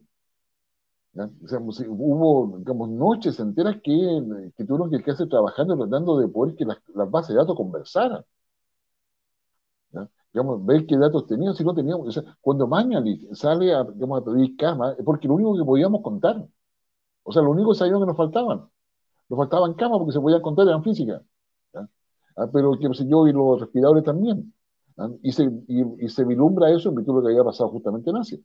Pero después, cuando tú preguntas cuáles son las cuántas personas entre, entre 40 y 70 años tienen alguna afección cardíaca que debe ser de preocupación. Cri, cri, cri, cri, Empezar a buscarlas Claro, porque la información estaba dispersa, estaban los CEFAM, estaban en otra instancia del ministerio, el CIE no sabía si los datos estaban correctos o no, en fin, etc. Entonces, entonces yo diría, eh, eh, el hecho de que se hable de coordinación va a ser para cuestiones específicas, concretas. Y por eso en la ficha que se, que se mandó, de que si yo estaba el hecho o sea, ya cosas concretas, qué cosa es lo que hay que hacer para poder saber cuáles van a ser las prioridades con las cuales se puede avanzar o no. Entonces, yo diría ahí te encuentro completamente de acuerdo. El tema de Cachile es, yo, eh, y digamos, te voy a hablar desde el punto de vista de relaciones internacionales, lo hemos conversado con economía, con la Gabriela Clivio, ah, necesitamos alinear la educación superior con la actividad económica y con la actividad, ¿no es cierto?, productiva del país. O sea, tenemos suficientes ingenieros comerciales, tenemos suficientes abogados, ah, tenemos suficientes muchas profesiones. Y muchos de ellos, para lo que viene adelante, van a tener que reconvertirse. Pero necesitamos eficiencia en lo que va a colocar. Tenemos una formación universitaria que no está hablando con el mercado. En las universidades, o sea, yo, entre las cosas que me ha tocado hacer ha sido eh, cooperar los desarrollos de algunas universidades, desarrollo estratégico, las universidades que tema para la acreditación, etcétera impresionante. O sea, digamos, un profesor con nada completa que tiene, yo diría, prestigio en la universidad, se le ocurre que quiere hacer una carrera de ingeniería, digamos, eh, cuántica biológica, le llama. ¿Ah? Y la defiende. Y nadie en, nadie en el departamento le puede decir que no porque es una eminencia. Digamos, ¿ah? Y finalmente saca la votación del departamento, después la facultad se aprueba, llega, qué sé yo, a, a la junta directiva o al director de la universidad, la aprueban porque hay lobby, es el profesor más premiado de la facultad, qué sé yo, y echan dar la carrera, no llega ningún alumno. ¿Ah? Segundo año no, la vamos a invertir, y eso significó inversión, una serie de cosas, el contratar profesor, en fin, que no es un tema menor. Segundo año, ningún alumno. Se demoran como cinco años en cerrarla. ¿Ah? o sea, digamos, y así pasa con, muchas carreras que las sacan, y, eh, no sé, por la Universidad del Paraíso, sacaron una carrera que a mí me encanta, dicho sea de paso, que es socioeconomía, que está en Francia. ¿Ah? Digamos, la replicaron acá en, en, Universidad del Paraíso. Pero no hicieron el marketing. O sea, imagínate, tú vas a una empresa, cualquiera acá en Chile, ¿usted qué es? Soy socioeconómico. ¿Qué cosa? Socioeconómico. Bueno, ¿usted es centro social? ¿Ah? ¿Que ve. No, yo soy el que analiza, digamos, y hago el cruce de variables entre la economía y lo social para optimizar las decisiones en políticas públicas. Nunca había escuchado eso. Y esa persona no tenía, no tenía puesto de trabajo porque nadie entendía lo que eran. Entonces las universidades son endogámicas, sinceramente, ¿ah? y forman gente para ellos mismos, pero no siempre para, para el mercado. Bueno, eso hay que, hay que verlo, y esa discusión en su minuto va a tener un sentido, va a tener un efecto en becas Chile. Pero, pero pasa, pasa por, ese, por ese debate. Disculpe que me haya alargado un poco en, en sí. por honor al tiempo también vamos a hacer lo siguiente. Vamos eh, a, a, dar como una especie de cierre cada uno, como comentario, no sé si pregunta, comentario o reflexión. Eh, y después un poco a la, la palabra final a Guillermo para que nos responda dentro de todo el menjunje de cinco preguntas, comentarios que se vienen. Partimos por Beatriz. Eh, primero que nada, Guillermo, muchas gracias. Y me muero de ganas de darte un vaso de agua, porque claramente te faltó agua. Pero, eh, pero igual seguiste adelante. Mira, yo quería reconocer eh, que mencionaste el factor psicológico, que claramente es entre otras cosas, y que bueno, eh, eh, claramente yo como psicóloga sé que el liderazgo marca mucho la pauta en esa, en esa área, así que eh, bueno, yo creo que Sebastián Sichel puede estar a la altura de, de ese liderazgo para, para, llegar a eso, pero gracias por notarlo, porque todo el papel lo resiste todo, pero ahora de los que hubo no es tan simple. y con eso yo cierro mi, mi agradecimiento y cierro mi intervención. Gracias, Beatriz. Sí, yo quería um, cerrar también con el tema de un poco algo de lo que mencionaste, que tiene que ver con, con la idea de, de pasar la, las relaciones internacionales, dar un paso más allá del tema económico, que, que, que evidentemente fue uno de los temas más importantes eh, en una primera etapa de la, justo en el contexto de la globalización, de la apertura de Chile post dictadura, eh, pero justamente hemos sido malos jugadores eh, vecinales, regionales, ¿cierto? Y hoy día vivimos un mundo cada vez más integrado en, en sectores políticos, sectores económicos, entonces sería un, un ideal empezar a avanzar eh, en una especie de integración. A mí nunca me ha gustado la, la, mucho la tesis latinoamericana, se ha intentado en tantas formas yo creo que que no cuajamos finalmente, pero hay una oportunidad muy importante con respecto al tema de, eh, del Pacífico, sobre todo el Pacífico Sur, ¿cierto? Y yo pienso justamente ahí en Australia, en Nueva Zelanda, en Singapur, bueno, esos, tres, esos cuatro países junto a Chile fueron los primeros en partir con el tema del TPP, ¿cierto? Eh, pero también puede haber, ojalá, una mira esta década a una integración política, sobre todo por lo que mencionabas, que son muchos de estos países tienen intereses eh, en el tema antártico. Y yo creo que puede haber una especie de antartismo, ¿cierto? Como, como gran parte de Europa Occidental ha hablado un poco del atlantismo en temas de relaciones internacionales, eh, puede haber una oportunidad de un antartismo eh, o, o, o de, un, de, una mirada hacia el Pacífico Sur sobre todo. Así que eso, yo creo que mi, mi reflexión va un poco en esa línea de, de, una integración no solo económica, sino también política yo creo que el modelo político de la Unión Europea es un modelo que hay que mirar. Se lo preguntamos a Sebastián y justamente miraba hacia allá cuando hicimos el programa con Beatriz ahora. Eh, así que bueno, eso sería mi, mi, cierre. So, Rodolfo Isa. Eh, primero quería agradecerte por tu explicación sobre la posición que va a tomar eh, Sichel con respecto a las relaciones con China. Y la idea que me quedó es que Chile va a ser una suerte de mejor compañero, que va a tratar de llevarse lo mejor posible con los países aledaños. Y además estas grandes potencias como eh, la Unión Europea o Estados Unidos y China. Eh, no, no, sé si eso corresponde realmente con la respuesta que me diste. Ya. Es mantener buenas relaciones, pero siempre que una empresa eh, ejerza sus funciones en Chile, va a ser una, el gobierno va a ser una especie de regulador que le va a poner freno si es que se traspasan ciertas normas. A ver, eh, ya, te respondo de inmediato, ¿no? O después. ¿Mm? A ver, eh, a ver, yo te diría como dos cosas que eh, en lo que resta del siglo XXI, la, las potencias van a estar disputándose el espacio exterior. ¿ah? Mm los océanos, ¿ah? en términos de, la, de, su potencial como alimento, mm. por, una, por, una, parte, y el ciberespacio, en términos generales. Entonces pasamos ya de las, de las observaciones geopolíticas tradicionales mm. a lo que son eh, las, nuevas, eh, las nuevas dimensiones de la pugna de poder que va a haber entre las potencias. Yo creo que Chile y en este, este gobierno que viene se van a tomar varias decisiones a nivel global sobre esas dimensiones.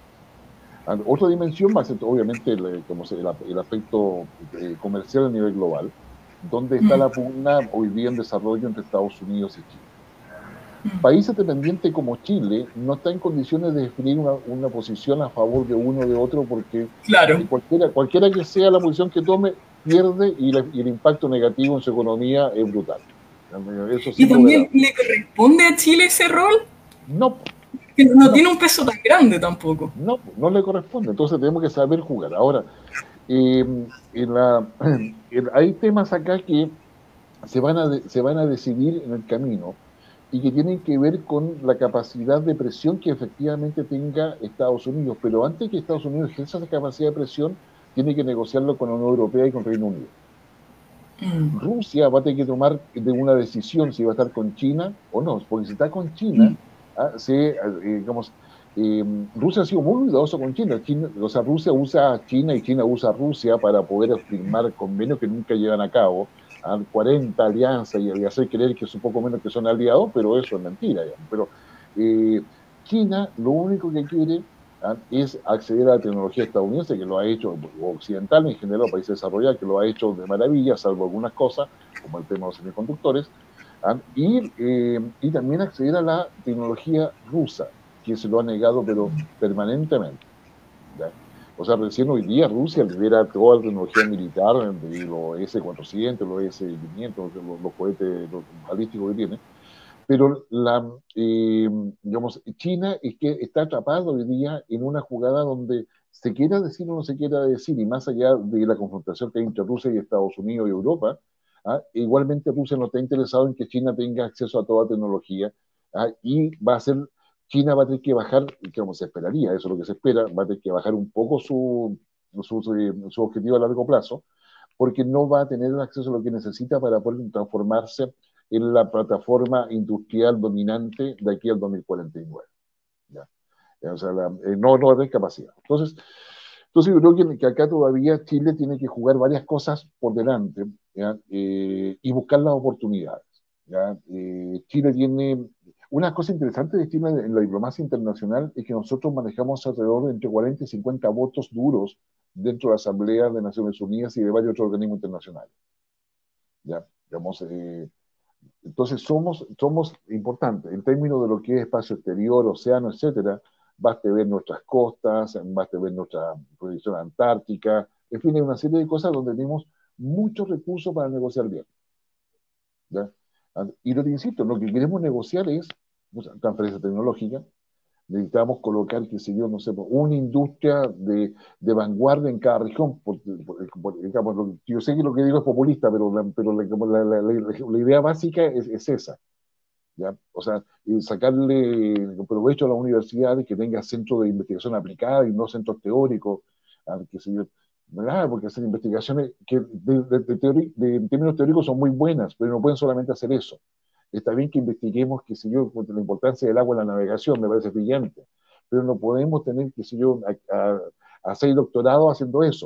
Ah, ah, necesitamos hacer otro tipo de cosas, cómo reconvertimos el agua, sé yo, no sé, pero eh, hay otras cosas que necesitamos, pero llegamos a lo mismo, hay que decirles qué. Porque tú dices a la universidad, hagan investigación. No vas a mover a un académico a hacer investigación aplicada si no lo obligas. Ah, o si, si no quieres ver así, no lo incentivas. Y, el incentivo tiene con las patentes. Las universidades tienen recién están patentando cosas. Acá, en Chile, yo te diría, las embajadas o países desarrollados colocan oficinas tecnológicas para ir a buscar puro talento a las universidades y buscar ideas que después patentan en sus países de origen. Entonces, tenemos que entender que tú no vas a lograr nada hacia adelante si no patentas. Entonces, eso significa conversar con el Ministerio de Economía a incentivar eso. Entonces, como si o sea, cuando tú sabes lo que quieres, sabes con quién tiene que conversar con quién, pero si tú les dices, es como si tú dijeras, tuvieras dos hijos que se llevan mal, conversen entre ustedes. No, pues no te van a hacer caso, o sea, se van a quedar juntos, tú te das la media vuelta y haces lo que quieren. Entonces, eh, hay que decir qué cosas se quieren. Y esa es un poco la idea con la cual eh, se están construyendo programas, es decir, queremos esto. O sea, vale decir, queremos resultados, queremos esto. Entonces, va a ser una cosa mucho, quizás, espero que así sea distinta a lo que hemos visto normalmente que se instala. Ah, entonces, ah, que si yo estoy de ministro, así que amigos míos, ah, entonces, oye, usted no se quiere venir a mí para ser mi asesor aquí directo acá en el, ministerio, ah, sin saber qué voy a hacer, o sea, vale decir, nos tomamos un café todos los días, conversamos, qué sé yo, esperamos la pauta del presidente que, de la presidencia que llega a 7 de la mañana, ¿qué hacemos con esto? O sea, no, o sea, no puede ser de esa manera. Entonces, yo creo que hay, hay temas que son, son importantes y por lo tanto sí, vamos a navegar. Mi tema es que naveguemos inteligentemente ah, en, ese, en esas aguas. Y en el tema de, eh, de, Taiwán, yo creo que Chile va a ser uno de los países que va a estar en contra de cualquier tipo de eh, anexión eh, de, de, Taiwán a China por la vía de las propuestas que ha hecho Chile. El tema está en que Taiwán tiene que hacer su pega también. Ah, como, si, como si Taiwán ha abandonado América Latina. Ah, bueno, ahí pero eso nos metemos en otra, en otra dinámica, en otro análisis, pero también, también lo tengo claro respecto al tema de Ahí cerrando, Rodolfo Isan. Eh, gracias. Solo un comentario, me recordaba lo que dijo Guillermo recién de los datos. Acabamos de terminar hace dos semanas un trabajo con un grupo de economistas sobre encadenamientos productivos en la Alianza del Pacífico. Ustedes saben que no encontramos datos, no hay forma de, hacerlo en Chile, no, no, no, se registra. Tuvimos que inventar una cosa con la exportación, la importación y un modelo con la matriz insumo-producto, porque no había, nadie registraba eso. No, no, hay cómo saber de dónde vienen los insumos, más que allá de la expo la impo. La falta de datos es importante en este país, de verdad, más allá de lo que uno cree. Eh, nada, solo agradecerte. Yo estoy muy contento de ver que eh, buscan eh, colocar a Chile de nuevo en una nueva era de política comercial. Chile ha tenido, ha sido pionero en los 90 con la firma de acuerdos comerciales, en los 2000 con los de nueva generación, y veo que ahora están incorporando el tema social, pero nunca olvidar que es política comercial, sigue siendo política. Entonces, y eso es muy importante. Eh, nada, agradecerte y, dejarte dicho que cualquier cosa en que los pueda asistir o ayudar, cuenten con, conmigo y yo creo con todos los que están acá. Muchas gracias, Rodolfo. sí, justamente iba a decir eso. Yo creo que, que acá los cinco hemos, hemos hecho también un trabajo y una, y una relación, una amistad hace tiempo defendiendo temas internacionales, como decíamos, desde el TPP hasta ir haciendo análisis y todos somos liberales acá, de libres, así que eso, ¿so, ¿tú te habías quedado con, un, como con una idea en el tintero antes de pasarle la palabra a la Isa? Eh, la verdad es que sobre Taiwán, pero eso da para todo otro, otro programa. Pero no es que Taiwán haya abandonado América Latina, sino que actualmente solo tiene relaciones con Paraguay. Sí, pero, pero tiene, tiene las oficinas comerciales. O sea, pues digo yo, eso da para la, secretaría. Hay que hacer un programa sobre, sí, Taiwán. Tenemos uno, uno pendiente de Afganistán, vamos a tener otro pendiente de Taiwán también. para meternos bien en la pata de los caballos, ahí, directo al choque. Eh, nada, por, por, un lado, simplemente, eh, de nuevo agradecer, siempre es un gusto escucharlo. Em, primero, me, me, parece que eh, el tema que estaba hablando sobre recuperar la confianza em, de la ciudadanía va a ser esencial la comunicación con la ciudadanía va a ser esencial. No solo se pueden estar tomando estas decisiones tecnocráticas por detrás, que son esenciales también, pero, pero si la gente no sabe por qué las están tomando, ni quién las toma, ni cuáles son las motivaciones, de nuevo vamos a seguir con esta desconfianza del Estado. Y si plebiscitan el TPP-11 se va a perder, claramente, porque la gente no tiene idea de qué se trata ni los beneficios que, conlleva. Entonces, esa campaña de comunicación. ¿Ah? Es una trampa eso del plebiscito para a meter un gol de media cancha populista a morir. Es populismo absoluto. Eh, lo que sí, obviamente, yo estoy totalmente de acuerdo con lo que estaba diciendo con respecto a las universidades y, la bajada de la teoría a la, práctica, el que haya una clara dirección de por qué se está investigando y para qué se está investigando, eso sin lugar a dudas es muy importante. Ahora, ojalá que que no exista al mismo tiempo una sobreestimación de las carreras STEM por sobre las humanidades, porque de todas maneras siempre se va a necesitar gente con habilidades blandas para poder comunicar lo que la academia está produciendo. Así que para que no nos miren en menos, hay que, sí, porque, ah, y eso que preguntan de qué era, qué era el socio economista, bueno, ¿cuántas veces me he preguntado qué significa ser lingüista? y, por qué sería yo útil para la sociedad. Así que, em, si bien hay que capacitar dentro de las tecnologías, tampoco hay que dejar de mirar que necesitamos capacitar eh, individuos integrales, con habilidades blandas también. Precisamente para lograr mejores liderazgos. No, me parece, la verdad que, no sé, yo muy agradecido la, y a su disposición cuando ustedes quieran, es decir, hay varios temas eh, para poder conversar y, la verdad que la retroalimentación hace muy bien, porque nos permite mirar las cosas desde otra perspectiva o ver temas que uno realmente no, no veía.